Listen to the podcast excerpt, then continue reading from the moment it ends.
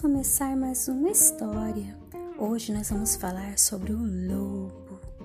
Esse lobo estava apaixonado. Vou contar tudo para vocês. O lobo mau ficou doente. Batia dente com dente. Ninguém descobriu o mal. Como era caso urgente, o lobo foi parar no hospital.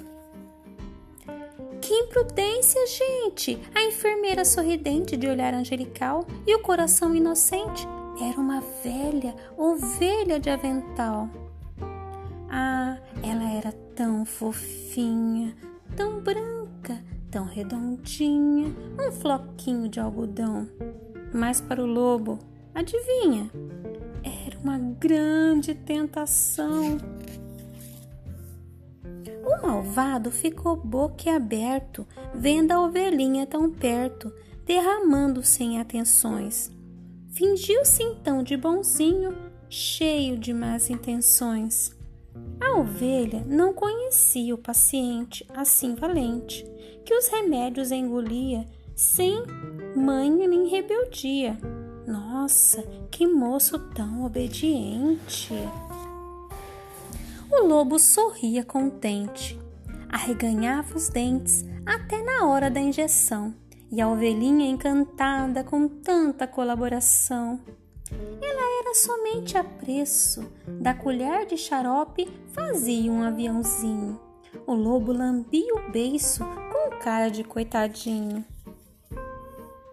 A ovelha desesperada, se o lobo reclamava de uma dor aqui outra ali, até a cama ela trocava quando a fera fazia xixi. Assim, tão paparicado, logo o bicho ficou curado da estranha tremedeira, mas não quis sair do lado da sua doce enfermeira. Só que o bom dura pouco. O lobo, o lobo ficou quase louco no dia em que teve alta. Mentiu que estava rouco. Não se entregou o Peralta. Disse que estava pelancudo, mais pelado que peludo, que tinha coceira na orelha. Inventou um pouco de tudo para ficar perto da ovelha. Tossiu e tossiu. O fingido pediu pastilha de hortelã e disse com o olho comprido que a vida não tinha sentido sem um cobertorzinho de lã. Ai, sinto uma dor que me corrói, choramingou o nosso herói.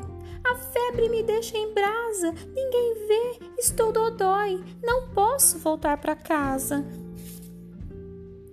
Berrou que tinha piolho, precisava ficar de molho e ninguém sentia pena. Depois pelo canto do olho, conferiu o efeito da cena. De nada valeu o drama. Quando percebeu a trama, o doutor pôs fim na festa. O lobo, o lobo levantou-se da cama e voltou enfim à floresta. Hoje pensa na ovelhinha, sente um oi no abdômen, sente um ai no coração. Não sabe se é de fome não sabe se é de paixão.